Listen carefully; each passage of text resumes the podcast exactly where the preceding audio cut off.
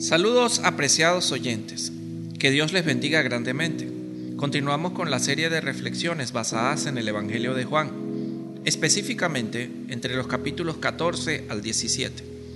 En esta ocasión voy a hablarles un poco acerca de el rechazo del mundo al discípulo de Jesús. En Juan 15, 18 al 20, Jesús les dijo a sus discípulos, Si el mundo los odia, recuerden que a mí me odió primero. Si pertenecieran al mundo, el mundo los amaría como a uno de los suyos. Pero ustedes ya no forman parte del mundo. Yo los elegí para que salieran del mundo. Por eso el mundo los odia. ¿Recuerdan lo que les dije? El esclavo no es superior a su amo. Ya que me persiguieron a mí, también a ustedes los perseguirán. Y si me hubieran escuchado a mí, también los escucharían a ustedes. Ante la inminente separación, Jesús está preparando a sus discípulos para la nueva etapa de sus vidas. Ahora ellos deben seguir adelante sin la presencia física de su Maestro. El rechazo del mundo es una de las situaciones que los discípulos iban a experimentar. Jesús les advierte para que cuando suceda estén preparados. Ya ellos habían sido testigos del rechazo que sufrió Jesús. El Evangelio de Juan nos dice en 1.11, a lo suyo vino y los suyos no le recibieron. Allí, cuando Juan dice a lo suyo, puede referirse al trabajo de la misión redentora que Dios le encomendó. Por otro lado, como en 1.3 dice que Jesús es creador de todo junto con el Padre, a lo suyo también podría referirse a que Jesús vino a su pueblo o a su creación. En todo caso, luego dice, y a los suyos no le recibieron. Esta segunda frase, evidentemente, se refiere a su pueblo, la casa de Israel. Este rechazo lo sufrió Jesús por parte del pueblo que en algún momento le siguió. Como lo cuenta Juan en el capítulo 6, versículo 66, cuando dice, A partir de ese momento, muchos de sus discípulos se apartaron de él y lo abandonaron. Además, el liderazgo religioso de Israel también le rechazó. Por ejemplo, Dice Juan en 5:18, entonces los líderes judíos se esforzaron aún más por encontrar una forma de matarlo, pues no solo violaba el día de reposo, sino que, además, decía que Dios era su Padre, con lo cual se hacía igual a Dios. Efectivamente, en el capítulo 19 de su Evangelio, Juan cuenta cómo estos líderes religiosos terminaron propiciando la crucifixión de Jesús. Como si fuera poco el rechazo, en el capítulo 7, versículo 5, dice Juan que ni aun sus hermanos creían en él. Entonces, con todo este repudio de su misma gente, no es de extrañar que muchos no judíos también rechazaran a Jesús. Por ejemplo, son los romanos quienes materializaron o llevaron a cabo la crucifixión de Jesús.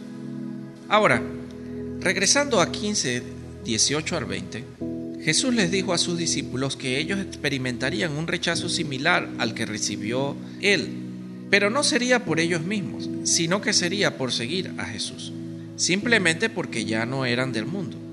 Jesús los había escogido del mundo y los había santificado para ser diferentes. La buena conducta de los discípulos, en línea con la voluntad de Dios, sería algo que incomodaría al mundo, porque dejaría en evidencia la mala conducta del mundo.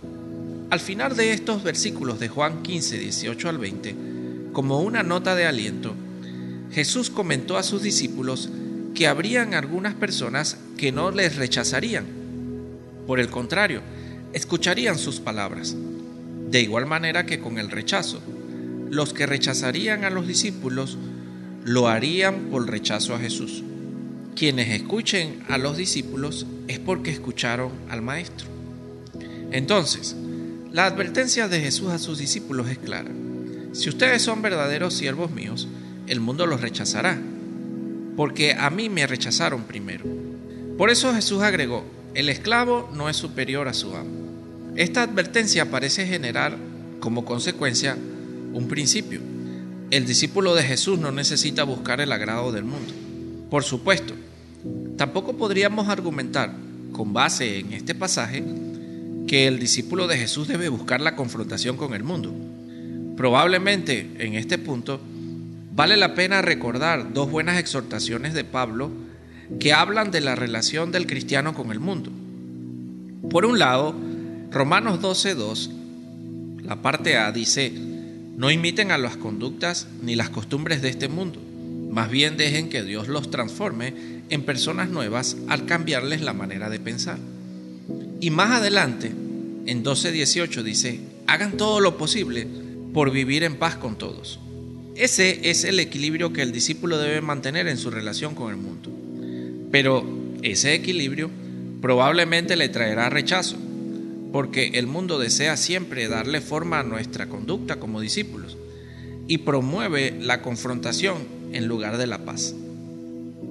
Cuando pensamos en nuestros días y en la sociedad evangélica moderna, observamos cómo la iglesia va sumándose cada vez más a la creciente tendencia de las redes sociales. Sobre todo, en tiempos de pandemia, las redes sociales han funcionado como púlpito para muchos pastores. En las redes sociales, las personas más seguidas, vistas y escuchadas son los llamados influencers. Necesitas tener millones de seguidores para ser considerado o considerada un influencer. Quienes lo logran es porque satisfacen a sus seguidores ofreciendo algo que les gusta para ver, escuchar o experimentar. Muchos líderes cristianos para intentar hacerse notar en las redes sociales, caminan en la cuerda floja haciendo equilibrio entre la aprobación del mundo y la aprobación de Jesús. Tratan de predicar el Evangelio, pero siendo políticamente correctos con el mundo. Parece que, por las palabras de Jesús en este texto, ese equilibrio es imposible. Si nos mantenemos fieles a Jesús, la mayor parte del mundo nos rechazará. Solo quienes también sean fieles a Jesús escucharán nuestras palabras. Este desafío no solo se presenta en las redes sociales. En todos los espacios de la vida somos desafiados por Jesús a ser sus seguidores y por ello pagar el precio de ser rechazados por nuestra sociedad. En el trabajo, en los estudios, en las relaciones fraternales y en la vida social en general. Los valores bíblicos como la humildad, la verdad, el respeto, la responsabilidad, entre muchos otros, son relativos hoy en día y practicarlos bíblicamente generan conflictos. Además, cuando intentes compartir el Evangelio de Salvación en Jesús, seguramente serás rechazado o rechazada en la mayoría de los casos. Sin embargo, no puedes dejar de hacerlo. Jesús advirtió a sus discípulos que serían rechazados por el mundo. Pero también les dijo en 2021, la paz sea con ustedes. Como el Padre me envió a mí, así yo los envío a ustedes. Es nuestro deber dar continuidad a la misión que Jesús inició. Debemos vivir vidas diferentes, con valores diferentes a la de la sociedad actual. Valores bíblicos en línea con la enseñanza de Jesús y debemos proclamar el mensaje de salvación en Jesús. Probablemente muchos nos rechacen por ello, pero otros que ya Jesús ha elegido serán obedientes a nuestra proclamación. Así que debemos mantenernos fieles a Jesús y sus enseñanzas a pesar de las consecuencias sociales. No busques complacer al mundo y sus malas intenciones para tu vida. Procura llevar una vida diferente, recordando siempre que no perteneces al actual sistema social del mundo, sino que fuiste elegido o elegida para un estilo de vida mejor. El maestro sufrió por moderar un estilo de vida acorde a la voluntad de Dios. Nosotros que somos sus siervos, no seremos mejores que Él. Te dejo con este desafío en esta ocasión y cierro con una oración. Señor, en el nombre de Jesús, Ayúdanos a mantenernos conscientes de las consecuencias sociales que implica ser discípulos de Jesús. El mundo nos rechazará porque nuestra conducta pondrá en evidencia la conducta de ellos. En el nombre de Jesús te pido que nos libres de la tentación de querernos amordar al mundo para ser influyentes.